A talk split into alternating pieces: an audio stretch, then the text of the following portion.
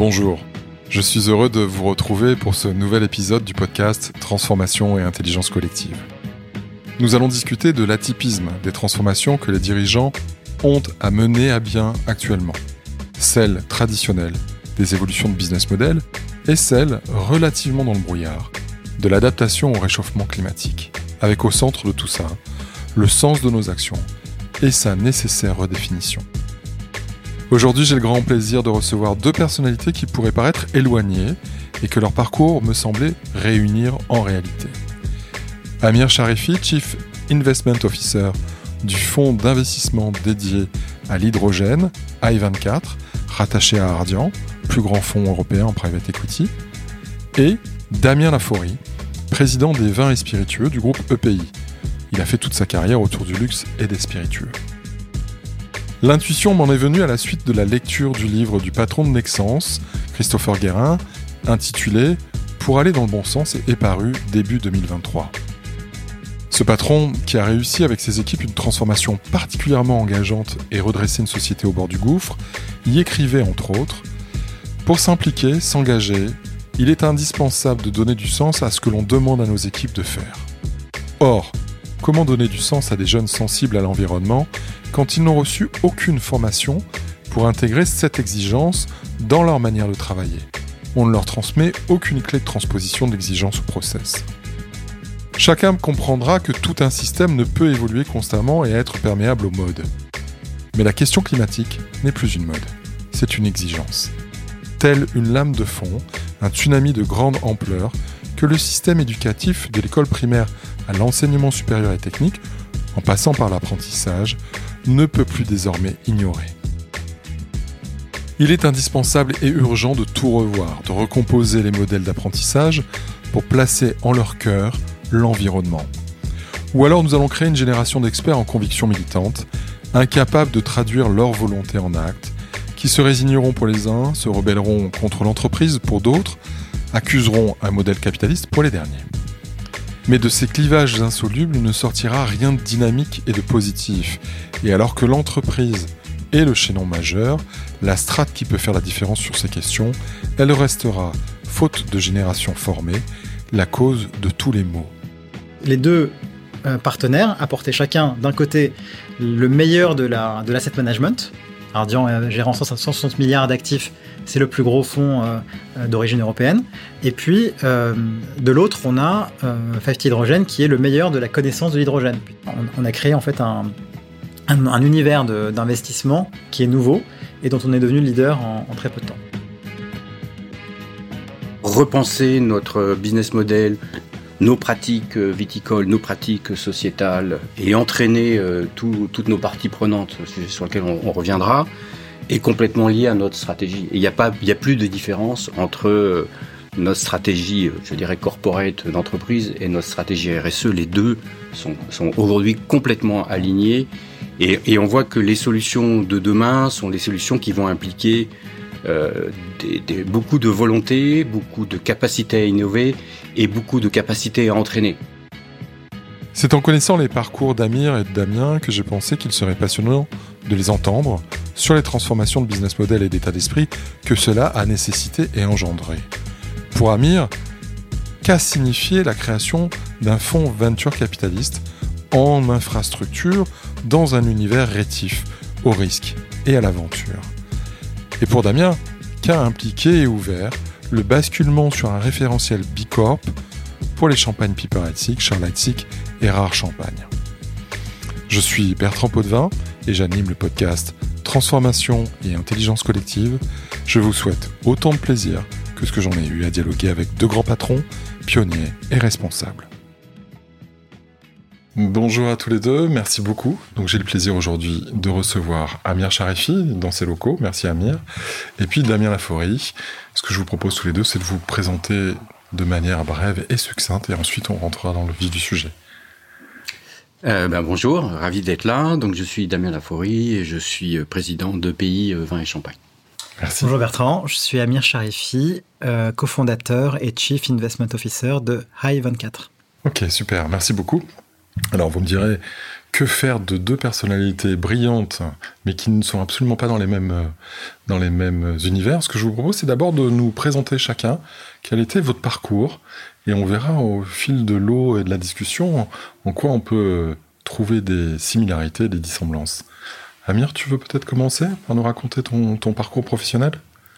Euh, bah, en fait, j'ai passé les 22 dernières années à m'occuper de sujets liés à l'énergie globalement. Euh, j'ai démarré dans un cabinet de conseil en stratégie où je m'occupais surtout des thématiques liées aux utilities euh, en Europe et puis sur quelques missions qui étaient internationales. Et puis, passé cette première étape, j'ai rejoint... Tu étais, donc chez Roland Berger Chez Roland Berger. Et passé cette étape, j'ai rejoint en fait AXA Private Equity, euh, en 2007 euh, pour euh, participer au, donc, à me former aux investissements et investir dans, différents sujets. et très rapidement, en fait, après un, début de carrière là-bas où j'étais dans le co-investissement et puis ensuite directeur du développement aux côtés de Dominique Sénéquier, j'ai rejoint l'équipe infrastructure énergie et je me suis occupé principalement d'investissement dans la transition énergétique, à commencer par les renouvelables, les énergies renouvelables, donc en France. Et puis, progressivement, euh, j'ai contribué à développer la plateforme d'énergie renouvelable d'Ardian à l'international, à commencer par l'Europe, puis ensuite en zone Amérique. Juste pour préciser pour les gens qui ne connaissent pas, c'est qu'il y a eu un changement en fait de propriétaire et AXA Private Equity est resté dans la structure AXA, la même structure, mais c'est devenu Ardian. Exactement. Donc ensuite, après avoir euh, développé une plateforme d'environ 3,5 gigawatts euh, d'énergie renouvelable, donc ça représentait pas loin de 3 milliards d'investissements réalisés dans cette sphère, j'ai été nommé en charge de la transition énergétique avec un, une des missions qui était de réfléchir à quel serait en fait euh, le levier majeur de cette transition énergétique dans lequel on pourrait investir. Et après avoir exploré différentes pistes, assez rapidement, j'ai monté un groupe de travail lié à l'hydrogène qui était une thématique en 2020 qui était assez naissante, qui l'est d'ailleurs toujours encore un peu, pour essayer d'explorer le sujet. Et on en parlera après, mais après avoir fait en fait ce, gros travail, j'ai réalisé que c'était un enjeu majeur puisque l'hydrogène peut représenter à terme 20% euh, euh, du mix énergétique mondial, que c'est une thématique qui est absolument incontournable pour atteindre nos objectifs euh, de carbone zéro et que en fait il fallait investir massivement pour que ces projets se matérialisent. Et donc, ça a donné lieu par la suite à la création en fait, euh, d'une société de gestion dédiée qui s'appelle i24. Ok. Et qui est née Qui est née en filiale d'Ardian, euh, à la suite d'un appel d'offres. Euh, dont, je peux raconter l'histoire en fait. Mais, qui est, bon, on le racontera juste après, mais qui est né quand? On est juste à la... Et ça, ça a été en 2021. C'est ça, on est juste à la charnière en fait de, du Covid et de la première pandémie. Merci beaucoup Amir. Damien. eh bien, donc, moi, j'ai aussi commencé mon, mon, parcours euh, dans le conseil pendant une dizaine d'années. Alors, moi, j'ai travaillé dans le luxe depuis quasiment le premier jour. J'ai travaillé chez Deloitte et chez euh, euh, à 90% euh, pour le luxe et la mode. Donc, sur des opérations de, de, recentrage stratégique ou de, ou de développement, donc assez classiques.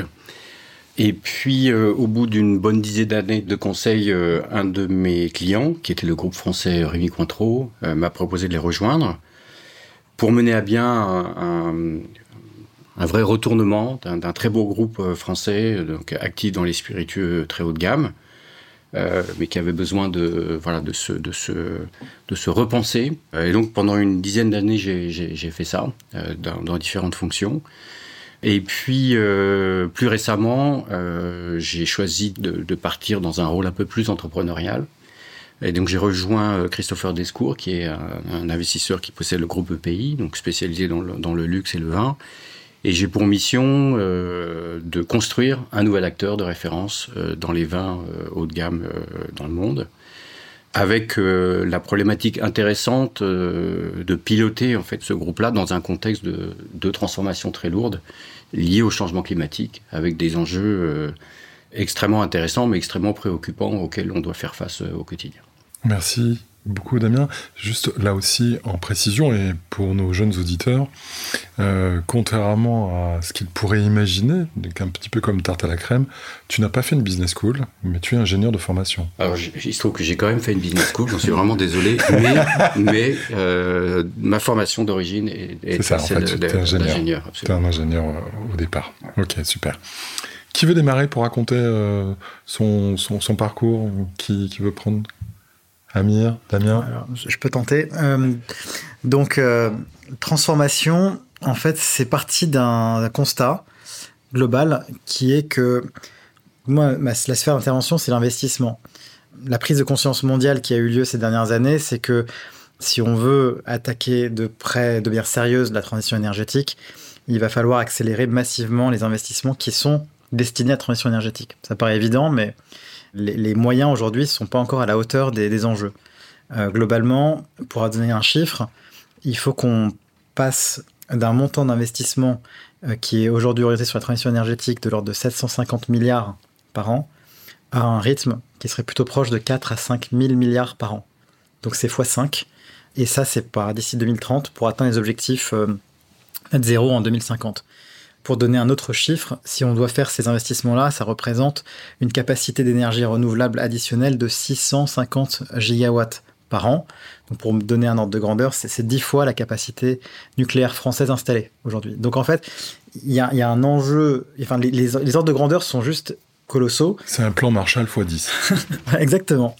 Et, donc, ayant pris conscience de ça, ayant compris que en fait, l'énergie renouvelable, pour avoir investi dans ce secteur pendant une dizaine d'années, ça pose pas mal de, limitations et de problèmes. En fait, euh, les énergies renouvelables sont intermittentes. quand je parle d'énergie renouvelable, je parle vraiment principalement du solaire et de l'éolien. Il y a aussi l'hydro qui est un peu moins intermittent. Non pilotable. Même moins pilotable. Mais, mais l'intermittence, c'est un vrai sujet, notamment pour le réseau. Ensuite, plus globalement, sans parler que de l'énergie renouvelable, l'électricité, au sens large, elle se déplace pas très facilement sur des longues distances et elle est difficile à stocker. Euh, donc, par définition, si on veut euh, attaquer en fait ce qui est les grandes sources d'émissions de, CO2, il nous faut des sources d'énergie qui soient euh, comparable à celle qui aujourd'hui voyage et se stocke, c'est-à-dire le, gaz et le pétrole. Et c'est là où en fait l'hydrogène a fait un effet eureka sur moi quand j'ai découvert ça, c'est qu'en fait on pouvait avoir le bénéfice des caractéristiques du gaz et du pétrole, mais à la fin, pas d'émissions. Alors forcément, il y a, des déperditions liées à ce modèle de production ou de transport d'énergie, mais euh, on est dans un paradigme où finalement on doit accepter que euh, finalement ce qui doit primer, c'est de trouver un équilibre entre la thermodynamique d'un côté et de l'autre le, climat. Et l'hydrogène permet d'atteindre cet, équilibre dans beaucoup de, cas d'usage. Comprennent euh, notamment des, des, secteurs qui sont très difficiles à décarboner autrement que par euh, en fait un, gaz ou un fluide. Donc typiquement euh, l'acier, toutes les industries de process, la chimie, dans la raffinerie, dans la chaleur aussi. Donc il y a beaucoup d'usages qui sont quasiment impossibles à décarboner par des usages électriques. Et puis, euh, l'hydrogène, c'est aussi un vecteur de transport d'énergie ou de stockage d'énergie. Et donc, ça peut permettre de répondre à cette problématique de si je produis euh, l'électricité à un endroit, ben, en fait, euh, cet endroit doit être forcément se retrouver assez proche de la zone de consommation. Mais il y a des réservoirs, en fait, de production de, sources d'énergie propres qui sont aujourd'hui absolument inexploités. C'est comme si on avait des, champs pétroliers, mais qui soient verts, dans des déserts en fait euh, éloignés de nos zones de consommation. Donc je pense euh, au, Moyen-Orient, je pense au Chili, je pense à l'Australie, etc. On a des déserts entiers de lieux qui sont baignés toute la journée de soleil et de vent qu'on n'arrive pas à capturer, enfin qu'on ne capture pas simplement parce que si on voulait le capturer et le transporter par un, réseau électrique, il y aurait trop de déperdition, ce serait pas intéressant. Alors que si je produis cette électricité euh, dans ces zones-là et qu'ensuite je le transforme sous forme d'un vecteur lié à l'hydrogène, je peux l'approcher des zones de consommation et donc avoir euh, euh, en fait créé une nouvelle source d'approvisionnement en énergie verte qui est extrêmement vertueuse. Ayant pris conscience de tout ça, on a côté Ardian mis en place ce groupe de travail. Mais en fait, là où la transformation s'est faite, c'est que ce groupe de travail, en fait, il a démarré avec deux trois personnes. On a fait venir en fait un, expert du secteur qui est Fabio Ferrari, qui a monté Symbio au départ et qui était libre parce qu'il avait vendu à, Michelin et donc il était libre par chance, euh, pile à la bonne date. Donc on s'est bien entendu, il nous a aidé à monter en puissance. Et avec lui, en fait, on a réalisé que quand on voulait explorer le sujet, il fallait en gros 10-15 personnes pour comprendre les enjeux. Donc en fait, c'était quasiment un fonds entier de personnes qu'il fallait pour faire le sujet. Et il se trouve qu'au même moment, donc là on est en 2021, Air Liquide et Total décident euh, de lancer un appel d'offres pour choisir un gérant de fonds. Et, progressivement, en fait, il, donc il lance un mouvement. Donc après, il y a d'autres industriels qui les rejoignent. Il y a Vinci et d'autres qui, rejoignent le mouvement, aussi des Américains comme Plug Power, Chart, etc. Et tous se disent, on ne va pas y arriver seul. C'est un enjeu à plusieurs milliers, de milliards, en fait. Donc, euh, on n'a pas le choix. Il faut qu'on fasse une, action collective. Mais si on met des JV en place, connaissant nos torts naturels qui sont de vouloir toujours contrôler les choses, etc., en tant qu'industriel, on a du mal à laisser le contrôle à quelqu'un. La structure la plus neutre pour, euh, en fait, confier la gestion, c'est un fonds. Et donc, ils ont accepté cette idée, qui est tout à fait innovante et, disruptive, parce que normalement, les industriels ne mettent jamais d'argent dans les fonds, euh, de se dire, on va quand même mettre de l'argent dans, un fonds pour ce sujet-là, pour le sujet de l'hydrogène. Et donc, les premiers investisseurs ont dit chacun, bon, on est prêt à mettre 100 millions. Ça, fait une sorte de démarrage, parce qu'il faut toujours initier la pompe. Ça a beaucoup rassuré les investisseurs institutionnels.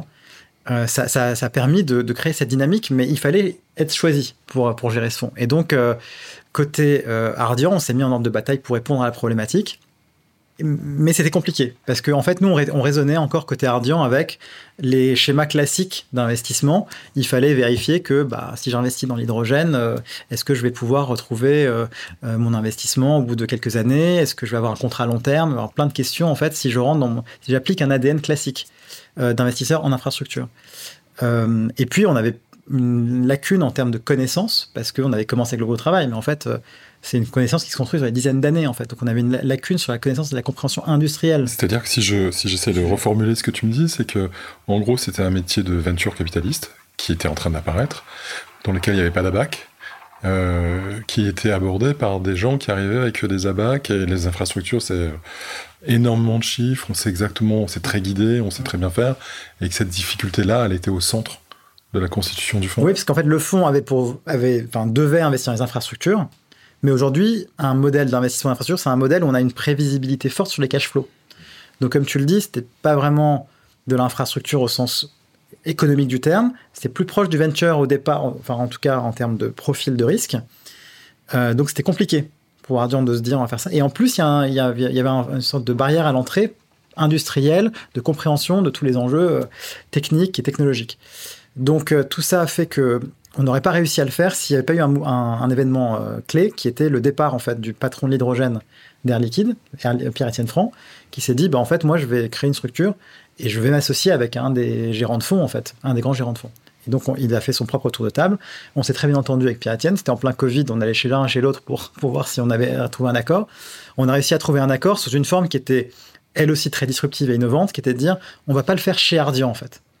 Parce que si on fait chez Ardian, on va se retrouver englouti dans la mécanique d'un grand fonds qui va avoir son propre comité d'investissement et ses réflexes d'investisseur. Il faut qu'on sorte, en fait, de cette logique-là et qu'on crée une société de gestion à part entière avec une équipe à part entière et avec un comité d'investissement dédié qui va avoir en tête toute la journée de faire que ça et qui va comprendre du coup le sujet. Et donc c'est ça qui a été en fait, je dirais, un premier pas en fait vers quelque chose qui n'avait jamais été fait avant, c'est-à-dire d'avoir une société de gestion détenue à 50-50 entre d'un côté Ardian et de l'autre euh, la structure montée par Pierre-Etienne, qui s'appelle Hydrogène. Et donc les deux euh, partenaires apportaient chacun d'un côté le meilleur de l'asset de management, Ardian euh, gérant 160 milliards d'actifs, c'est le plus gros fonds d'origine européenne. Et puis, de l'autre, on a 50 Hydrogène, qui est le meilleur de la connaissance de l'hydrogène, puisqu'on a, on a l'ancien patron de l'hydrogène d'Air Liquide, Air Liquide étant dans le sujet depuis très longtemps, qui était lui-même aussi le fondateur de l'hydrogène Council, qui était l'organe de référence au niveau mondial. Et puis, il avait fait venir avec lui les meilleurs, en fait. En gros, pour résumer, les quelques 5 ou 6 meilleurs profils. Et donc, ensemble, on a créé cette société de gestion dédié qu'on a fait agréer très rapidement euh, par l'AMF et qui nous a permis en fait de récolter les premiers fonds. Euh, les investisseurs étaient très vite rassurés par ce montage parce qu'ils ont vu qu'il y avait euh, à bord en fait des, compétences absolument complémentaires et une hybridité qui était créatrice de valeur et qui permettait surtout d'investir avec un mandat dédié, ce qui n'aurait pas été facile à faire autrement. Et donc ce mandat dédié nous a permis en fait de lever 2 milliards qu'on a, on a levé en un temps record puisqu'on l'a fait en 9 mois. Donc en octobre 2022, on avait fini notre levée de fonds et on avait déjà fait euh, à peu près euh, nos quatre ou cinq premiers investissements. Et donc aujourd'hui, on est en euh, début 2024, on a fait sept investissements avec ce, premier fonds, qui sont des investissements diversifiés un petit peu sur toutes les grandes géographies clés où l'hydrogène a du potentiel. Et deuxièmement, on a lancé un deuxième fonds qui s'occupe d'une autre verticale parallèle, qui n'est pas la, question des infrastructures, mais qui est celle des équipements qui est donc euh, tout ce qui permet notamment de, les, toutes les gigafactories, tous les fabricants d'équipements qui sont indispensables pour justement fournir les infrastructures. Voilà, donc pour dire qu'aujourd'hui, on a une, équipe de 35 personnes, on est sur quatre bureaux en Europe, en Asie, aux États-Unis. En fait, en très peu de temps, la disruption nous a aussi amené dans une logique en fait de start-up, un peu en mode on fait tout à la fois et on va très vite. Et donc, on a, on, a créé en fait un, un, univers d'investissement qui est nouveau et dont on est devenu leader en, très peu de temps. Super, merci beaucoup Amir. On reviendra tout à l'heure si tu es d'accord sur le fait que est-ce que ça s'est fait aussi facilement que ça?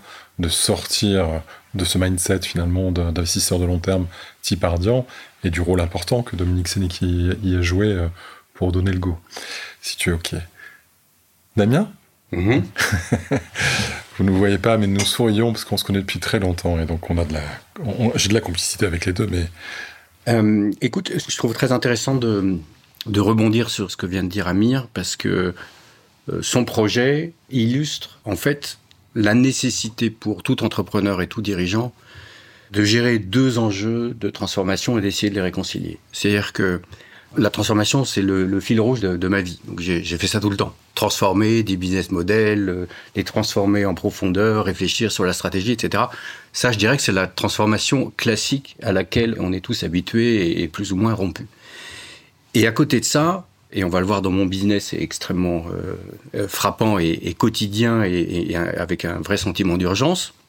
On sait qu'on doit aussi transformer nos business models pour qu'ils soient durables, pour qu'il soit compatible avec euh, les engagements qui ont été pris, par exemple, au niveau des, accords de Paris, et que l'enjeu que moi j'ai au quotidien, et que je pense qu'on doit tous avoir au quotidien, c'est comment on arrive à, réconcilier ces deux transformations, la transformation continue de nos business models et la transformation pour s'assurer de la durabilité et de la compatibilité de notre croissance avec les objectifs fixés euh, par les différentes COP. Alors si je rentre maintenant dans, le concret de ce à quoi moi je suis euh, confronté, donc on entend tous parler de réchauffement climatique. Moi je suis un agriculteur, un viticulteur. Par définition, les questions de réchauffement climatique, on y est confronté de manière euh, quotidienne et de manière de plus en plus marquée.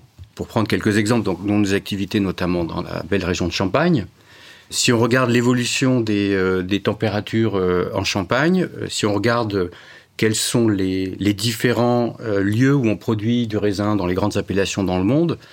La Champagne, qui était considérée comme un climat froid euh, il y a quelques années, devient aujourd'hui un climat qui ressemble beaucoup plus à Bordeaux. Et si on extrapole ce, que sera cette, cette région d'ici 50 euh, ans, ça va peut-être ressembler de plus en plus à, à sud, au sud de la France, voire, voir des choses un peu plus, un peu plus voir l'Espagne. Voir l'Espagne. Donc, et on voit les, les moyennes de température, elles augmentent, avec des, euh, des conséquences très concrètes aujourd'hui de perturbation des cycles de développement des vignes, hein, avec une tendance à la précocité. Donc on vendange de plus en plus euh, tôt. Euh, avec des floraisons dans des, dans des, périodes. Avec euh, voilà, des, des, cycles végétatifs qui sont beaucoup plus précoces, une sensibilité à des aléas climatiques qui est beaucoup plus forte. On voit qu'on a des aléas climatiques de plus en plus marqués. Euh, la combinaison donc de cycles végétatifs plus précoces et d'aléas climatiques plus marqués peut être extrêmement euh, compliqué pour la vigne. Aujourd'hui en Champagne, c'est plutôt le réchauffement climatique a plutôt permis une amélioration qualitative puisqu'on avait des climats très froids et donc euh, ce réchauffement a plutôt été bénéfique. Mais on sait que sur le long terme, c'est plus compliqué. Donc il y a ce constat de départ. Il y a un autre constat qui est pour des gens qui sont dans le consumer goods, qui est des attentes des consommateurs sur quels sont les engagements qu'on prend pour assurer un impact environnemental limité pour nos produits. Et donc la, question qui nous est posée, c'est comment nous on se transforme pour assurer la durabilité et la qualité de nos productions et répondre aux enjeux de nos consommateurs qui, considèrent que plus on est haut de gamme, plus on est dans le luxe, plus on doit être vertueux et qui, euh, est, avec un niveau d'exigence extrêmement, extrêmement élevé et vertueux sur tous les sujets. sur tous les sujets euh, sociétaux, environnementaux. Il euh, n'y a, a, pas de sujet sur lequel on peut aujourd'hui faire l'impasse. Et donc, dans notre business aujourd'hui, on est engagé dans cette transformation et cette double transformation. Et en fait, l'un et l'autre se rejoignent complètement parce que là, le repenser notre business model, nos pratiques euh, viticoles, nos pratiques sociétales et entraîner euh, toutes nos parties prenantes, sujet sur lequel on, reviendra, est complètement lié à notre stratégie. Il n'y a plus de différence entre euh, notre stratégie, je dirais, corporate d'entreprise et notre stratégie RSE, les deux sont aujourd'hui complètement alignés.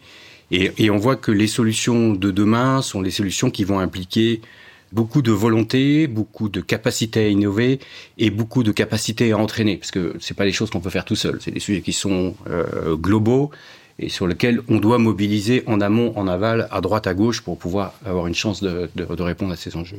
C'est tellement. Ce qui est très intéressant, ce qui semble émerger, il y a quelqu'un que vous avez peut-être euh, vu, qui a écrit un livre, euh, c'est Christopher Guérin, le patron de Nexence, qui a sorti un, une règle des trois E sur l'économie, l'environnement et l'engagement, sur ces questions aussi où les, trois sont complètement vertueux et qu'il a complètement refait basculer le, avec son équipe le, business model de Nexence alors que Nexence était euh, à bout de souffle et qu'il est et, je pense que ça va être en, complètement aussi en, en écho avec euh, ce que vous êtes en train de vous dire c'est que être dans cette dans ce mindset c'est aussi être dans un mindset dans lequel il y a création finalement de richesse partagée et qu'en même temps quelque chose de vertueux pour notre écosystème et notre environnement. Ce qui est un petit peu euh, finalement le Graal après, euh, après lequel euh, plein de gens courent depuis de nombreuses années. J'aime beaucoup l'idée que du réalignement entre les objectifs, je dirais, impact et de l'autre, la mission de l'entreprise en fait. Et, je pense que ça va de plus en plus devenir incontournable. Et la réalité, c'est que loin d'être de, destructeur de valeur parce que c'est plus une contrainte, ça va ultimement devenir un levier de création de valeur majeur en réalité. Mais le problème, c'est que cette valeur, en fait, elle est très largement intangible euh, à court terme parce que euh, quand je fais certaines transformations pour aller vers quelque chose qui est aujourd'hui euh, une transformation de mon business model où je vais euh, à court terme ben, pas avoir ces mêmes cash flows récurrents que j'avais avant. Je vais aller sur une logique où je vais renoncer à certains cash flows récurrents qui sont, qui sont moins vertueux, entre guillemets, pour générer des cash flows récurrents qui sont plus lointains. Ce, ce, cash flow plus lointain, ben, comment est-ce que j'arrive à le modéliser? Et donc, le problème, c'est qu'il y a un peu un saut, de, un saut dans le vide qui doit se faire. Et, et, et donc, il y a une éducation en fait de l'investisseur justement euh, sur cette, cette, logique de, de, en fait, de valorisation d'un goodwill. On est au cœur si du sujet. Ouais, on est au cœur du sujet. Et euh, je trouve que c'est assez intéressant. Euh, on est vraiment dans ces moments de vie, euh, pour reprendre ce que disait Kundera en, en pompant Heidegger, où les chemins sont dans le brouillard. Dans ces grands moments de, de doute, où les gens sont paumés, etc., on s'est rendu compte, a posteriori, que finalement, ce sont les valeurs qui ont créé en fait la route et le chemin. Si on fait un parallèle, toutes choses étant égales par elles-mêmes, hein, dans la résistance euh, en 40, quand ceux qui vont aller vers la collaboration, qu'est-ce qui fait la différence? C'est une différence de valeur. C'est quoi les valeurs qui vous portent en tant qu'entrepreneur, tous les deux? Parce que vous êtes, vous portez très fortement cette disruption, cette transformation, et comme tu le dis, la transformation business as usual qui est demandée à un, un grand manager dans n'importe quelle société maintenant, que ce soit une PME ou une très grande boîte, et puis cette capacité d'affronter un énorme mur narratif et réel, qui est celui de la transformation, c'est quoi vos valeurs? Ah, Pour moi, il y, a deux valeurs clés hein, qui vraiment nous animent au, au quotidien. Euh, il y a une première valeur essentielle pour nous, c'est la transmission. Moi, j'ai la chance de piloter des maisons qui ont deux siècles, deux siècles et demi d'existence, avec des patrimoines euh, absolument incroyables, des histoires absolument incroyables, que ce soit en France ou en Italie. Euh, et donc, la capacité à, transmettre aux générations futures les savoir-faire, les héritages euh, dont, on a la responsabilité aujourd'hui, c'est absolument fondamental. Et donc, la question de la durabilité de nos business models, compte tenu des, des, changements climatiques, etc., elle est absolument clé. Et l'autre, c'est un peu, un peu banal, mais c'est la qualité de ce qu'on fait. C'est-à-dire que comment, dans toutes nos démarches, on arrive à être toujours dans l'excellence et à s'assurer qu'on va continuer de produire euh, le meilleur de ce que nos terroirs sont capables de faire, même dans des conditions qui sont des conditions euh, qui changent et qui nous obligent à remettre l'ouvrage sur le métier tous les ans. C'est-à-dire que on ne peut pas se reposer sur l'expertise le, passée, il faut réinventer une nouvelle expertise. Et ça, c'est absolument passionnant de se dire la qualité de demain, ce n'est pas, pas seulement la qualité d'hier, c'est aussi dans notre capacité à se réinventer qu'on qu va être capable de maintenir ça. Super, donc durabilité et transmission. Ouais. Et toi, Amir? Euh, Nous, en fait, bah, je vais reprendre des valeurs qui sont communes à i24 et à Ardian, qui sont euh, d'un côté l'excellence. Donc derrière ça, il y a la notion de d'être dans les meilleurs standards de performance et donc d'être extrêmement exigeant sur euh, ce qu'on veut faire, sur les, les, entreprises qu'on va sélectionner, sur la manière dont on va les analyser et la manière dont on va les accompagner. Mais, mais je dirais aussi l'agilité, c'est-à-dire la capacité en fait à appréhender des changements structurels et d'être capable de, euh, d'apporter des réponses qui soient les plus adaptées possibles et de manière rapide. Alors ça, je dirais que c'est, en particulier chez i24, c'est une valeur très importante parce que, euh, en fait, au cœur de ce qu'on fait, il y a cette notion de, de la vitesse à laquelle il faut faire la transformation énergétique. Nous, on, sent l'urgence, en fait. On sent très fortement l'urgence. Et donc, on a, en fait, au cœur de ce qu'on fait, on a un peu cette, cette, euh, ce côté un peu mission de se dire, bah, en fait, on n'est pas juste là pour euh, tranquillement déployer de l'argent qu'on nous a confié. Il y a une urgence à vouloir transformer le système énergétique et, à utiliser l'hydrogène comme étant un, levier incontournable pour y arriver. Alors, te connaissant et vous connaissant tous les deux, je sais que en même temps, l'excellence et l'agilité vous habitent tous les deux. Euh, je voudrais revenir sur ce qu'on disait tout à l'heure euh, et rentrer là dans le dans le dans quelque chose de beaucoup plus concret. comment ça s'est passé justement ce, ce débat interne chez Ardian pour euh, voir apparaître euh, le, voilà, ce, cet attelage étonnant, hybride, euh, extrêmement innovant, totalement casse-gueule selon les, abacs de l'investisseur de long terme. Comment ça s'est travaillé en interne? Comment ça s'est arbitré au final? Bah, Ce qui était... ce qui était il y avait un cadre en fait de, cette transformation, qui était, il y avait un rythme qui était guidé par le, rythme de l'appel d'offres qui avait été organisé par euh, euh, Total Air Liquide et Vinci. Donc il, fallait répondre à l'appel d'offres. Donc il y avait une vitesse en fait qu'il fallait. De, c'était intéressant pour nous, ça nous a aidé en fait. Et en même temps, il y avait des canons, des, des canons internes. Ardian n'avait jamais fait de société de gestion euh, où elle n'était pas à 100% aux commandes en fait. Enfin, c'est Ardian gestion et puis on crée des, des fonds. Et, et puis si bah, on veut faire une nouvelle expertise sur une nouvelle dynamique, bah, en fait on recrute la personne. Et puis on fait, euh, si on veut faire un fonds dédié sur euh, les, énergies renouvelables en Amérique du Sud, ben on recrute l'expert du sujet et puis on le met là.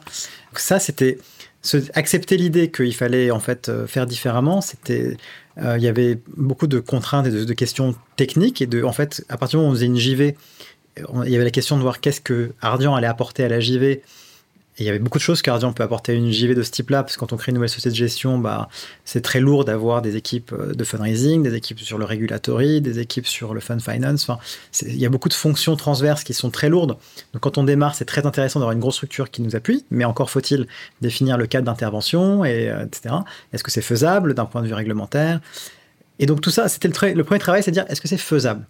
Donc on a fait un gros travail. Alors côté Ardian, j'étais épaulé par Jean-Baptiste Declerc, qui avait un background en fait. Lui, il était en équipe infra, mais il avait un background en compliance, donc il comprenait très bien ces sujets-là. Et on a monté en fait beaucoup de réunions avec toutes les équipes en interne chez Ardian pour voir qu'est-ce qui va pas marcher. Donc on a commencé par interviewer tout le monde et, essayer de les challenger beaucoup et dire mais qu'est-ce qui ne marchera pas? Voilà l'idée qu'on a, est-ce que ça ne marchera pas? Et en fait les uns après les autres, euh, au RH, euh, au Fund Finance, euh, etc., ils ont donné des objections et puis on les a résolues une par une. Donc en fait à la fin d'un process de plusieurs semaines, bah, on a réalisé que c'était faisable. Mais après il y avait une autre dimension qui était plus je dirais, stratégique, de se dire est-ce que même si c'est faisable, est-ce que stratégiquement Ardian veut se lancer là-dedans en fait? Et je dirais que ça, c'était vraiment euh, heureusement que j'ai eu le soutien de mon management, c'est Mathias Burgart euh, et puis Dominique Sénéquier qui se sont dit bah ouais il faut il faut bouger en fait, il faut euh, il faut être dedans. On laisse si on laisse le train passer, bah en fait c'est une opportunité manquée pour Ardian. Et finalement est-ce qu'on a tellement à perdre en vrai? C'est-à-dire que là, on a quand même des grands industriels qui sont prêts à s'engager sur des montants importants. Il y a un enjeu de réputation, évidemment. Mais justement, on crée une société de gestion dédiée. Et donc, le risque, il est porté par cette gestion dédiée. Donc, euh, finalement, Amir, bah, c'est toi qui va t'intéresse que ça marche, quoi.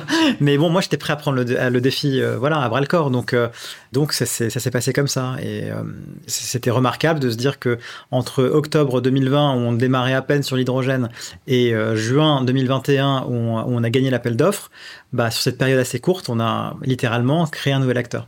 Ok, donc ce que j'entends aussi, c'est que finalement, c'est la contrainte qui vous a libéré. Exactement, tout à fait. Alors, dans notre cas, c'est un, petit peu différent parce que le point de départ, il est factuel.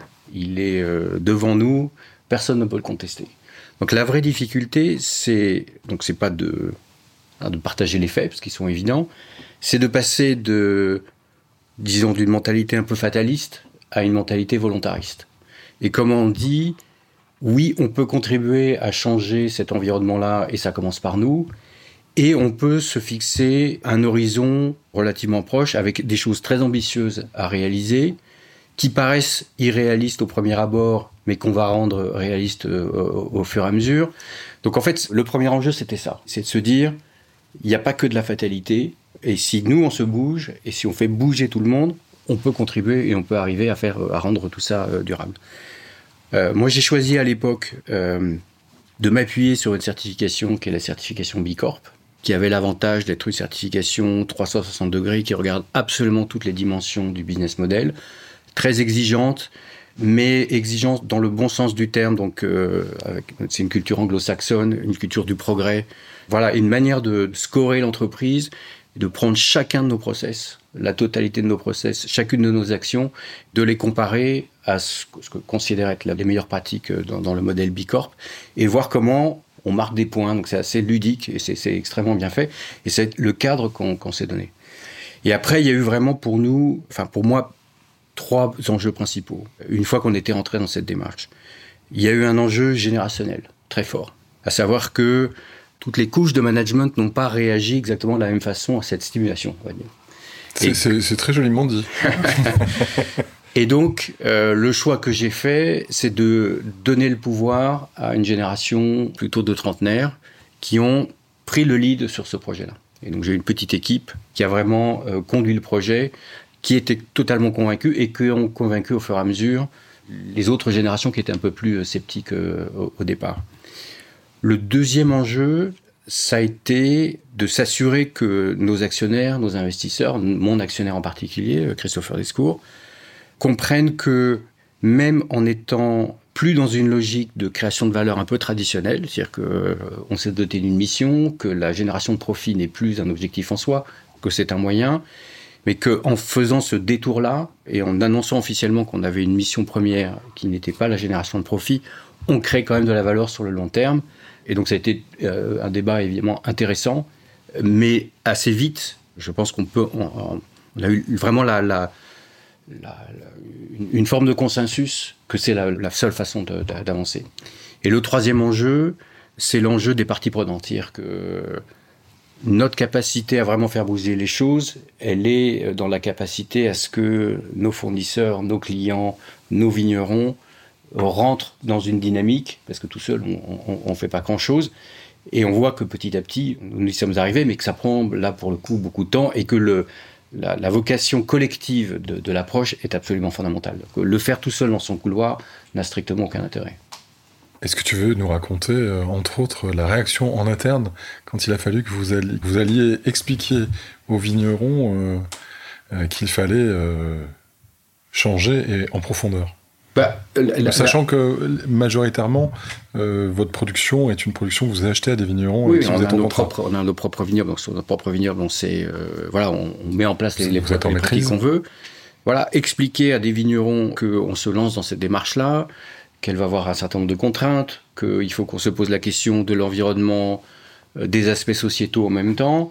Au départ, on s'est dit, mais moi le premier, hein, que euh, on allait rentrer un peu dans un dialogue de sourds et que notre niveau de préoccupation n'allait pas répondre à des niveaux de préoccupation de petits exploitants ou de moyens exploitants qui sont sur euh, du quotidien, qui peuvent éventuellement considérer que les problématiques environnementales c'est beaucoup de bureaucratie, etc. Et puis, on a passé cette barrière mentale qu'on s'était fixée à nous-mêmes. Hein.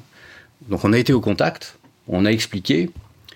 Et finalement, on s'était fait une montagne de tout ça. Et au final, le retour qu'on a eu, c'est euh, on comprend votre démarche. Et du coup, elle nous interpelle, nous, sur nos propres démarches, ce qui est exactement l'objectif. Et donc, ça n'a pas du tout été une réaction de rejet, dans la majorité des cas. Ça a été une réaction, bah, finalement, vous me posez des questions sur euh, mes pratiques, euh, qui sont des, des, questions que je dois me poser. Et donc, ils ont considéré ça comme une ouverture d'esprit. Comme une opportunité. Comme une opportunité de, de, de se remettre en cause à leur rythme, euh, évidemment, avec leurs propres contraintes. Mais il n'y a pas eu du tout l'espèce de rejet que mentalement on avait, nous, considéré comme à peu près inévitable. Je trouve ça assez passionnant. Ce que je remarque aussi comme très commun dans, vos deux narrations, dans, vos expériences, c'est qu'au final, dans ce capitalisme mondialisé dans lequel il y a aussi parfois une grande dilution de la responsabilité et que les interlocuteurs, euh, quand il faut faire un, un roadshow euh, tous les, pour tous les quarters, on se retrouve avec des gens qui sont des intermédiaires d'intermédiaires d'intermédiaires et qui pensent qu'un tel pense qu'un tel pense, etc. Là, en l'occurrence, vous, vous n'avez pas eu ça. Vous avez eu des gens euh, qui il y a de la négociation, de la confrontation, mais c'était des gens qui savent de quoi on parle, qui sont eux-mêmes des entrepreneurs. Est-ce que vous pensez que dans le fond, ça a été un avantage? Je ne veux pas amener un biais, sachant que je l'ai quand même bien mis. Un avantage dans quel sens? Bah Dans le sens où, euh, en fait, vous n'êtes pas une entreprise qui est cotée en bourse et euh, qui, doit faire face à des bataillons d'analystes qui savent, pour, euh, qui a 25 ans, savent ce que c'est que la vie et vous l'expliquent. et que vous, même si Ardian doit rendre des comptes à des, à, actionnaires, finalement, il y a un management qui est suffisamment fort et légitime pour dire ok on y va. Bah, c'est sûr que la vision long terme d'un management c'est essentiel en fait pour pouvoir faire des changements de ce type-là. On en revient un peu à ce que je disais juste avant, c'est-à-dire que euh, à partir du moment où on, essaie de regarder le résultat à l'échelle du trimestre, euh, bah, effectivement, on va toujours préférer ce, qui, ce, qui, est dans la continuité. Parce que la transformation, généralement, elle génère en fait les premiers mois, les premières années, parfois, un revirement, en fait, hein, une baisse de la profitabilité sur certains aspects. Enfin, quand là, je parle d'un business existant qu'on veut transformer. Nous, en l'occurrence, on a plutôt été à créer quelque chose à l'intérieur d'un business existant. Donc on n'a pas eu ce, enfin on a eu un risque, je dirais, lié au fait qu'on allait bah, investir un peu de temps et de ressources sur, euh, sur la, création d'une nouvelle initiative. C'est probablement différent pour vous parce que vous, vous avez, je pense, euh, probablement euh, accepté en fait de renoncer à certains profits court terme. Oui, oui, oui. Pour une période pour accepter cette courbangie. Mais, mais moi, je reviens à la, valeur cardinale qui est la nôtre, c'est la transmission. Donc Certes, dans un environnement plus contraint, euh, si on était euh, une société cotée avec euh, voilà, des, des, reportings au trimestre, peut-être que ça aurait été plus compliqué.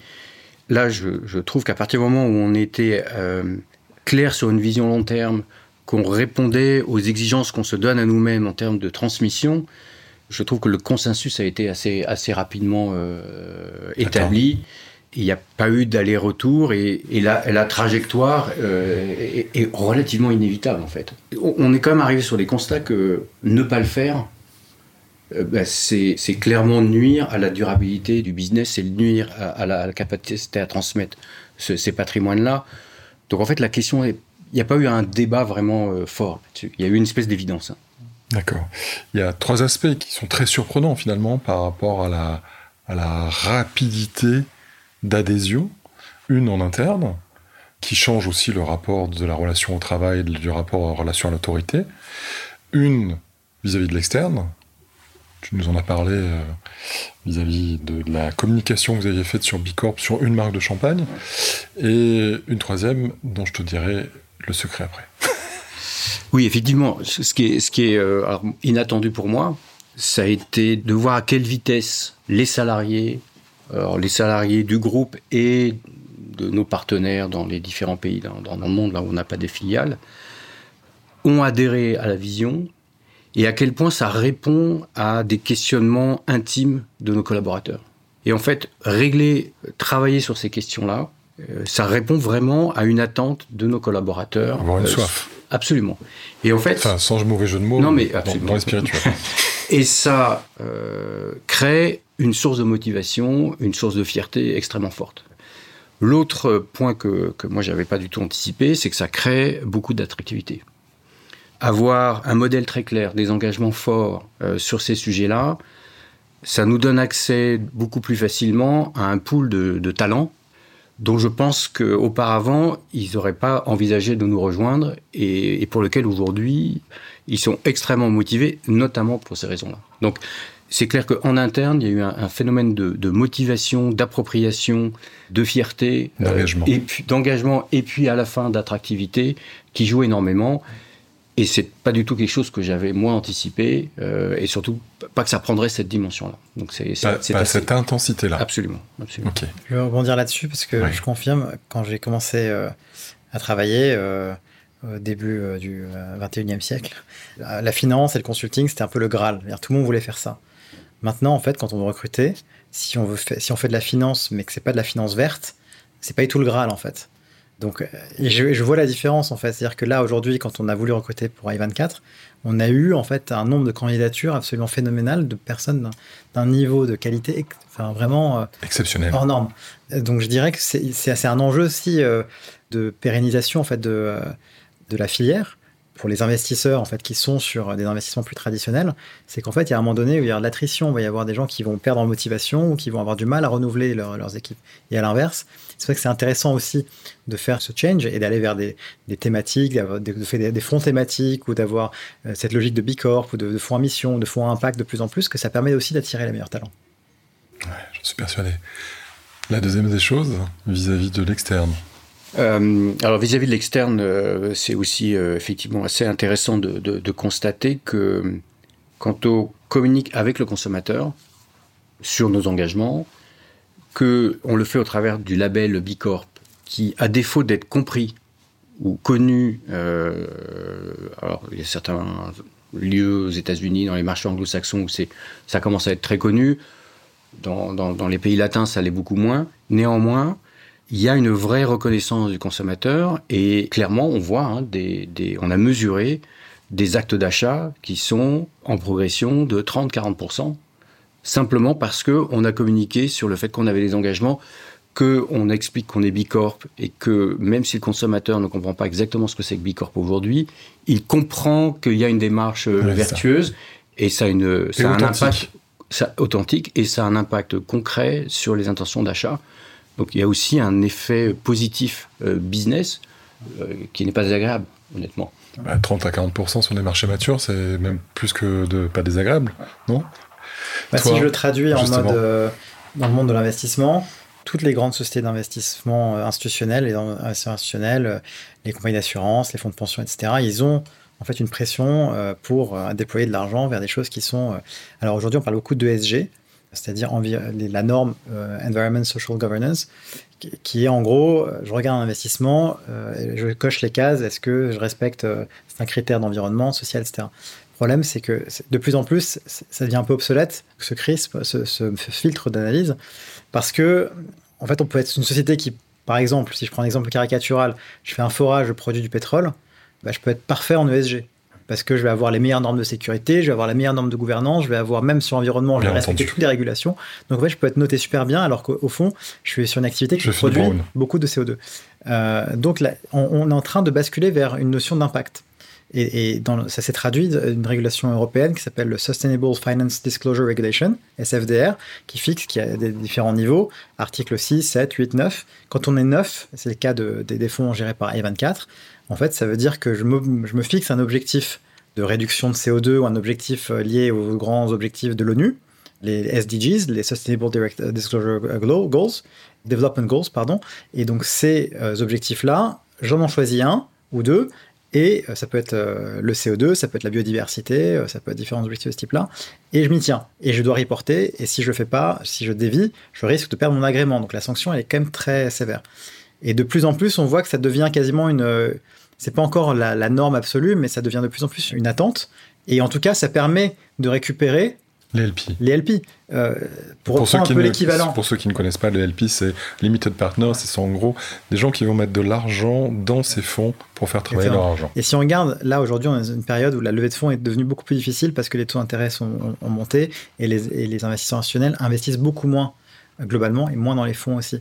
Les, les levées de fonds qui se sont faites ce trimestre, dernier trimestre de 2023, à plus de 50%, c'était sur des fonds qui étaient à impact ou à euh, transition énergétique, etc. Donc ça devient par rapport à un ratio, par rapport à un ratio qui était plus proche de 10 ou 20% sur les années d'avant. Et, juste parce que quand il y a moins d'argent, bah, en fait l'argent il va vraiment s'orienter sur les thématiques les plus euh, bah, vertueuses. Quoi. Je, pense que ce point-là euh, est extrêmement important.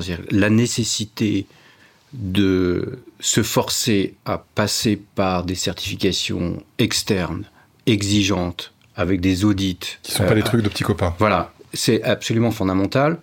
Alors, on reste un peu dans une jungle, euh, parce que c'est vrai que du point de vue de l'investisseur ou du consommateur, on a un petit peu de mal à, s'y retrouver. Mais le consommateur éduqué il est quand même assez vite capable de comprendre La différence ce qui est solide, ce Bicor. qui est, euh, ce qui est euh, audité, ce qui est, et ce qui est du greenwashing. Et je pense que c'est extrêmement risqué aujourd'hui de ne pas être complètement transparent, audité, et d'être euh, toutes les tentatives de faire du greenwashing peuvent avoir un effet boomerang, à mon avis, extrêmement douloureux. Pour moi, ça a été un impératif, en l'occurrence, de passer par une certification euh, externe, exigeante, sur laquelle, euh, voilà, c'est- fait de- de- par des gens complètement, complètement indépendants. Pour vous, Amir, sur cette, justement ces indicateurs euh, 7, 8, 9 dont tu parlais, est-ce que vous avez des gens en interne ou ce sont des gens qui sont au sein d'Ardian, qui vous sont dédiés euh, ponctuellement? Ah non, en interne, maintenant, on a vraiment une, euh, une petite équipe de personnes qui s'occupent vraiment que des sujets de, de, de vérification, de, de la compatibilité de nos investissements avec justement la, le statut d'article 9 du SFDR, la taxonomie européenne euh, qui est celle qui définit en fait les, normes de est-ce que mon investissement répond ou pas à une, une réduction de CO2 tangible, etc. Donc ouais, en fait on a en interne une équipe qui fait ça et ensuite effectivement on a les audits qui sont réalisés de manière volontaire pour démontrer en fait qu'on est en ligne avec euh, nos les objectifs annoncés. Alors, vous, vous avez, euh, pour, je sais pas s'il y a des auditeurs qui, qui ont peut-être eu ça en tête, et par rapport à ce que tu as dit, c'est-à-dire que la, la difficulté de ramener de l'électricité de très loin, alors qu'il il y a eu un, un grand projet qui s'appelait Desertec, euh, où il y a presque 20 ans, qui était porté entre autres par un des plus grands euh, réassureurs, hein, c'était Munich qui portait ça, alors qui a complètement capoté le- en Syrie, Libye, etc., mais qui est allé un peu se mettre euh, vers l'Arabie Saoudite. Vous, vous êtes en train d'investir sur des projets qui sont absolument passionnants parce que c'est des projets qui ne qui sont vitaux. Et je pense à la Syrie. Vous avez fait un club deal dans une. Vous êtes euh, investisseur dans, un, dans une aciérie euh, en, dans les pays nordiques, non C'est ça?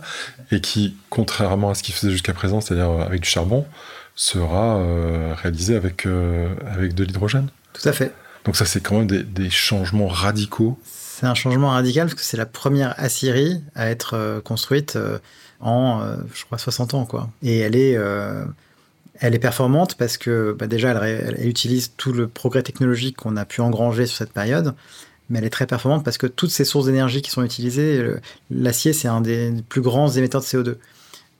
Mais en fait, là, on va avoir une Assyrie zéro, zéro émission. Et c'est juste euh, phénoménal. Et en plus, à la fin, on a un coût en fait de cet acier qui est très intéressant pour le client. On a beaucoup de clients qui sont prêts à signer des contrats euh, long terme pour avoir accès à cet acier vert en fait. Alors il est légèrement plus cher, mais en fait il est pas si cher parce que l'acier qui est pas vert, lui, il coûte plus, de plus en plus cher parce que il y a une taxe sur le CO2 en fait. Donc euh, en réalité, il est, il est, il est déjà Il compétitif est déjà compétitif. ouais. de ce fait-là. Euh, Et du que la, de- et que la pression, prix CO2. la pression Ouais. va être finalement euh, à terme aussi sur la voiture et sur l'acier ou la machine à laver, euh, puisque ce sont les. Et sur, toute la, la- la production d'énergie et le, le pont qu'on peut faire entre nos deux euh, modèles qui sont quand même euh, assez lointains euh, au départ. Mon sujet principal euh, aujourd'hui pour réduire mon empreinte carbone, c'est le verre. Parce que Mon empreinte carbone, en fait, elle est euh, à Transport. 80% liée à la production et au transport de la bouteille. Et pour des raisons de contraintes physiques en Champagne, la bouteille ne peut pas être allégée à l'infini puisque j'ai des problèmes de, de pression. Et donc, euh, ma trajectoire ambitieuse hein, qu'on s'est fixée, à moins 60% dans notre, de, de notre empreinte carbone d'ici 2030, elle dépend beaucoup de la capacité de, mes fournisseurs de verre de suivre leur propre trajectoire et donc d'avoir accès à euh, une source d'énergie euh, décarbonée, euh, alors que ce sont des, très très gros consommateurs d'énergie. Et donc c'est là où on voit vraiment le pont entre la transformation que mène Amir et la mienne, parce que moi j'ai besoin absolument dans les années qui viennent que mes verriers aient accès à des sources d'énergie Vous n'aviez pas d'ailleurs un, un- un projet avec vos verriers de relocaliser des zones de production en On l'a déjà fait. C'est déjà fait. On l'a déjà fait. Moi, j'ai relocalisé tous mes fournisseurs dans un cir- quasi-circuit court euh, à 80-95%. Et tous nos verriers sont euh, à un jet de pierre de, de- de- de chez nous. Donc ça, ce travail-là, on l'a déjà fait. Le vrai, le, vrai le enjeu maintenant, c'est le- le basculement sur la, la, la décarbonation source, de, ouais, leur, de énergie. Parce que c'est quoi C'est du gaz principalement sur. euh, euh, ça dépend, mais c'est oui, c'est du gaz. Et l'autre enjeu, c'est de décarboner nos transports, sur lequel on travaille, puisque on est en, en discussion avancée. On a déjà commencé à faire un peu de transport euh, par voilier, par cargo voilier, puisque euh, nous, on, on exporte dans le monde entier. Pouvoir aller dans le monde entier. On utilise évidemment des cargos et que la décarbonation du, transport maritime était l'autre sujet pour nous de, de préoccupation principale. Sur le reste, on est assez en contrôle, on sait à peu près faire. Alors sur le maritime, c'est un sujet où il y a une réglementation européenne qui s'appelle Refuel EU Maritime. Il y a d'ailleurs l'équivalent pour l'aviation aussi, mais qui fixe en fait des objectifs qui sont assez agressifs dans le bon sens du terme, c'est-à-dire assez ambitieux pour que en fait le pourcentage euh, de carburant qui soit décarboné augmente au fil du temps. Alors ça commence par 2%, mais 2% mine de rien c'est déjà 10 fois ce qui existe déjà, donc euh, c'est déjà en fait des gros volumes en fait euh, de, de carburant propre qui vont devoir être produits, alors qu'aujourd'hui bah, c'est une nouvelle, nouvelle méthode, et ça, ça, augmente progressivement vers 40% à 2040. Ces volumes-là de, de, carburant propre, en fait, il n'y a pas beaucoup d'alternatives. Et typiquement, on va pas, on va pas mettre des, des bateaux électriques en fait. C'est le réservoir. Les, grandes bascules, c'est du LNG. Donc ça reste encore du, LNG, LNG, donc voilà, ça va être du gaz, donc bon, c'est pas génial. Euh, et donc euh, on va avoir des, ce qu'on dual fuel, donc on peut avoir du LNG avec. Euh, alors aujourd'hui, ce qui est pas mal vent en poupe, c'est le, méthanol. Et le méthanol, on peut le produire en fait de sources décarbonées. Si on utilise justement de l'hydrogène qui lui-même est vert, on le recombine avec des molécules et on arrive à quelque chose qui est pas 100% décarboné, mais qui est relativement, enfin où on, a divisé par deux ou par trois l'émission de CO2. Donc ça, c'est typiquement des, choses qui sont, euh, qui sont en cours de... Et sur ce secteur-là, c'est vraiment la combinaison de carburants plus propres et de euh, voiles ou de systèmes de, traction euh, qui fait que le vent peut prendre, s'occuper de 100%. On a fait nos premières expéditions aux États-Unis en voilier pur, donc là pour le coup, de carbone magnifique, mais voilà, ça ne reste qu'une fraction de ce qu'on qu'on expédie. Mais demain, en combinant des, carburants plus propres et des systèmes de voile en support, euh, ou de kite d'ailleurs, parce qu'on voit des choses qui se développent euh, là-dedans, donc nous on a hier investi. On, pense qu'on va arriver à décarboner grandement aussi nos, nos transports. Donc en fait, tu es en train de me dire que tu es en train de nous dire que en fait votre problématique ne va plus être le CO2, mais être la sécurité de vos transports, puisque les marins étant quand même assez proches du capitaine Haddock, ils risquent surtout de picoler toute votre cargaison avant d'arriver à bon port. Quand ça sera votre problème principal, on aura fait un bout de chemin. Justement, je voudrais revenir sur ça, parce qu'il y a des enjeux, en gros, il y a les deux grands enjeux pour la décarbonation qui sont l'acier et le béton. Mm. On sait que quand euh, le bâtiment va et quand euh, la voiture va, tout va. On voit que s'il y a beaucoup de choses qui ne vont pas, euh, c'est parce qu'entre autres, ces deux sont, vraiment dans un espace où c'est très compliqué pour ces deux espaces-là. C'est quoi les, projets qui sont devant sur, entre autres, euh, des grands fours pour euh, le béton, enfin en gros tous les, grands cimentiers? Il y a des projets là actuellement? Non mais il y a beaucoup de projets en fait pour toutes les grandes industries qui sont émettrices de CO2 et ça c'est vrai beaucoup en Europe, mais aussi dans d'autres pays dans le monde, mais l'Europe je dirais est très volontariste sur la question. Euh, la France aussi d'ailleurs, avec différentes manières d'apprendre le sujet. Donc il y a un moyen, c'est en fait de remplacer en fait une production qui est, euh, qui est carbonée par une, une décarbonée et donc l'hydrogène, euh, dans la mesure où l'électricité n'est pas la, une solution viable. Dans beaucoup de cas, c'est ce qui est adopté. Et en fait, c'est pas forcément des transformations qui sont si complexes, mais c'est juste qu'elles sont coûteuses en capital et en investissement. Et donc il faut que les investisseurs s'y mettent et aussi qu'il y ait un peu de soutien réglementaire parce qu'on arrive à un coût en fait du coup de notre molécule à la sortie qui est plus élevé. Donc en fait ça, ça, peut renchérir le coût de l'énergie. Donc ça peut ça renchérir finalement le coût des produits finis. Donc il faut un soutien réglementaire pour que ce soit amorti pour que le client final ou que l'utilisateur reste compétitif donc ça c'est des réglementations qui sont en cours de définition qui sont de plus en plus définies maintenant et qui vont permettre d'accélérer les choses. D'ailleurs comme pour les renouvelables euh, il y a 15 ans en fait euh, euh, on a eu beaucoup de subventions et maintenant on n'a plus besoin. Et puis, on va avoir, au-delà des sujets de décarbonation de l'industrie, en fait, tout un volet en fait sur les carburants, on a parlé. Les carburants propres pour l'aviation. Mais c'est ça, c'est plutôt pour du long, du long trajet que tu, pour monsieur et madame tout le monde. Non, pour monsieur et madame tout le monde, je pense pas que ça arrive tout de suite. Pour des flottes, pour, si on parle de transport, pour des flottes captives qui ont des usages très intensifs, qui ont besoin de se recharger très rapidement, le cas d'usage de la batterie n'est pas toujours évident. Euh, notamment parce qu'il tire aussi beaucoup sur le réseau. Faut savoir que le réseau globalement électrique, il a été dimensionné pour 20% d'élec versus 80% de non-élec. Quoi. C'est, ça l'ordre de grandeur, il faut quand même le garder en tête. Donc on va pas pouvoir, et même si on vise 50% de décarboné, ben, en fait on va pas pouvoir faire de passer de 20 à 50% de réseau électrique. Donc en fait soit on est sur des solutions de smart grid, et c'est pour ça que la voiture particulière, ça peut être ça peut marcher parce que les gens vont charger chez eux directement et, et on va pas forcément avoir besoin de transporter de l'élect d'un point à un autre pour aller euh, alimenter un, gros réseau, euh, une grosse euh, batterie énorme située à un point de recharge. Justement, pour des gros usages très intensifs, pour des camions ou des flottes de camions, des flottes de bus, des flottes de camions poubelles, etc. Bah là, en fait, la charge sur le réseau est tellement importante. Si on voulait mettre des batteries, déjà, ça prendrait des tailles en fait de foncier très importantes. Un appel sur le réseau qui peut en fait générer des blackouts ce qui se passe en Norvège d'ailleurs, hein. quand les gens partent au ski, en fait, ça génère des blackouts aujourd'hui. Euh, les Tesla, euh, ça s'appelle le Tesla blackout d'ailleurs en Norvège. donc, euh, donc, donc il y a des effets secondaires qu'on voit pas aujourd'hui, qu'on n'imagine pas. On se dit que la, batterie électrique c'est la solution pour tous les usages du transport, mais en fait, il y en a quelques-uns qui vont fatalement devoir basculer à l'hydrogène. Du type les trains régionaux, tels que ça a été le cas avec Alstom. Oui, en Allemagne, les trains régionaux sont en train de le faire. et puis. c'est cohérent et c'est. Sur les, les flottes, en fait, ce qu'on voit nous en Allemagne, plus rapidement qu'en France parce qu'en France on a l'électricité décarbonée donc on a plus de on met plus de temps à basculer. Mais en Allemagne ils n'ont pas ça. Donc en fait ils sont déjà beaucoup plus rapides à, basculer. On a on a investi dans un réseau de, de stations euh, en, Allemagne qui alimentent en fait des, des clusters en fait euh, de villes et qui s'alimentent euh, enfin qui, qui, ont des pour tout ce qui est camions poubelles et tout ce qui est bus tout ce qui est enfin pour les municipalités les usages municipaux des municipalités ça ça tourne à l'hydrogène.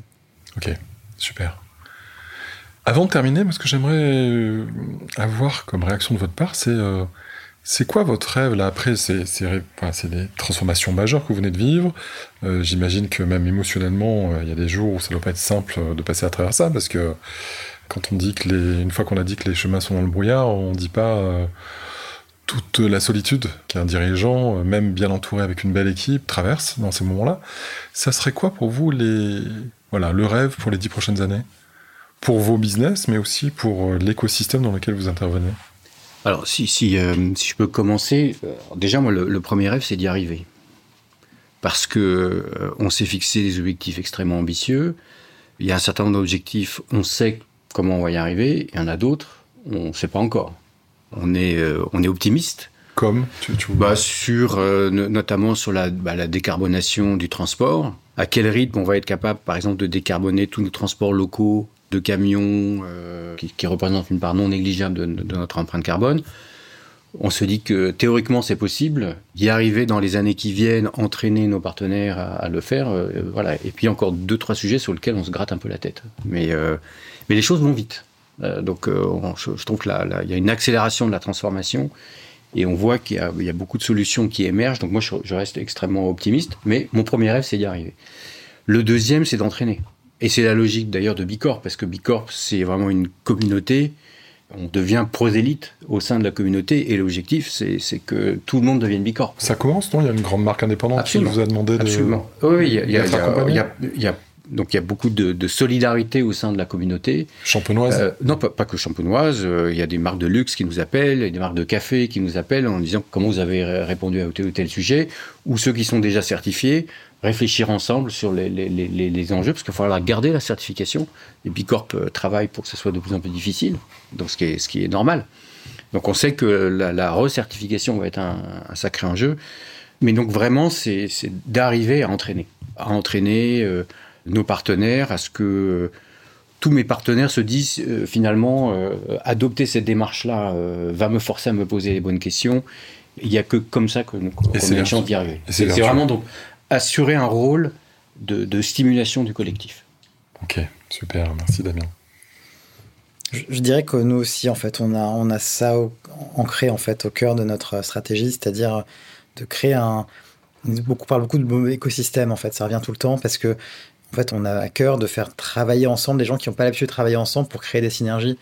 Euh, ne serait-ce qu'en regardant notre pool d'investisseurs, on a des investisseurs qui viennent du monde entier, des secteurs en fait qui n'ont pas forcément l'habitude de se retrouver autour de la même table puisqu'on a euh, Airbus, CMA, donc du, du transport ADP, on a euh, les grands énergéticiens, on a des transporteurs de, gaz, euh, on a des conglomérats japonais diversifiés, coréens.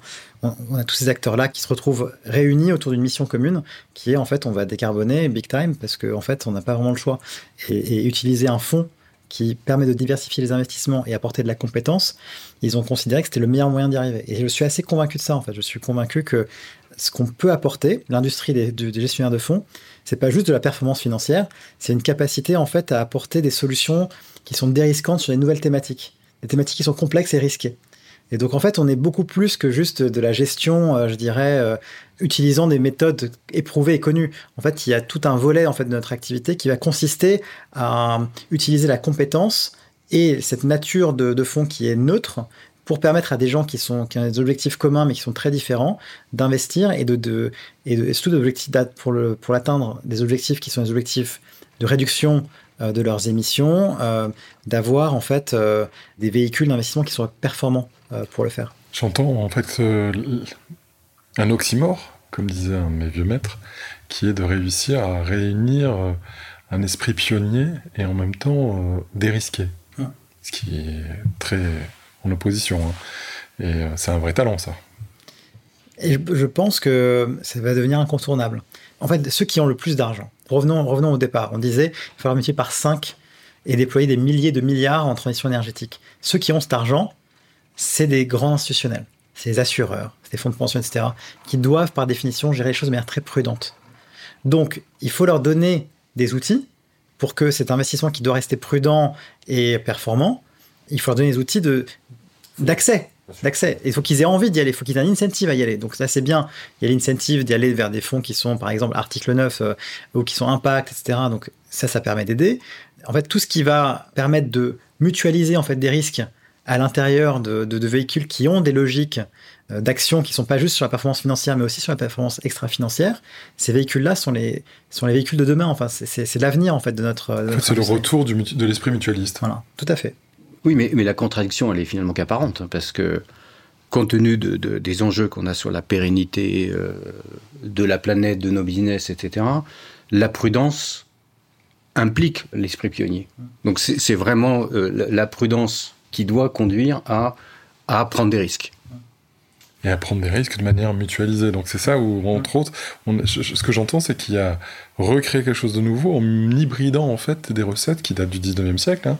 Le mutualisme, c'était aussi une manière de d'être pionnier sur de nouveaux territoires, euh, tout en abaissant le niveau de risque. Un dernier mot avant de conclure? Merci pour cette opportunité de, parler euh, de ces sujets qui nous passionnent. Ça s'est vu, je pense, pendant l'entretien. Peut-être un chiffre, parce qu'en fait, nous, on a levé, euh, on a levé 2 milliards. Notre objectif, euh, bah, c'est de déployer 10 fois plus, justement par l'effet de mutualisation. Puisqu'on va lever des co-investissements, de la dette, des, soutiens publics. Et donc, en fait, quand on lève 2, on lève, 10, on lève 20. Et en fait, ça, c'est aussi un effet de levier très important qu'on peut mettre au service de la transition énergétique. Je te souhaite que ça soit non pas 2, mais 20 plus euh, 200 derrière, rapidement. C'est l'objectif. Pour conclure, moi, je euh, simplement partager le fait que l'aventure, elle est euh, humainement, intellectuellement absolument passionnante, et qu'elle crée une, une dynamique et un enthousiasme qui est absolument euh, ra- rafraîchissant, et que par ailleurs, quand on réconcilie correctement ces missions stratégiques euh, traditionnelles et ces missions environnementales, on crée des avantages compétitifs inattendus. C'est assez sympathique d'arriver à aligner euh, les deux, et on revient d'ailleurs à une forme de bon sens qui est là aussi rafraîchissante. Super. Merci beaucoup à tous les deux et à très bientôt pour Merci de à toi. nouveaux épisodes. Merci Bertrand. Merci. Merci à chacun pour avoir pris le temps atypique pour un podcast de nous écouter aussi longtemps, de voyager, de réfléchir et de rêver avec nous. Si vous voulez en savoir plus, n'hésitez pas à vous abonner à notre chaîne de podcast Transformation et Intelligence Collective. Et si vous voulez de plus en plus d'informations sur l'intelligence collective et sur les manières d'accompagner ces défis, n'hésitez surtout pas à aller jeter un œil sur notre site belbin.fr d'une part et sur le site gotama.biz. On se fera un plaisir de vous y accueillir et de vous répondre à toutes vos questions. Vous pouvez retrouver l'ensemble des épisodes du podcast sur votre plateforme d'écoute préférée. À très bientôt sur nos lignes.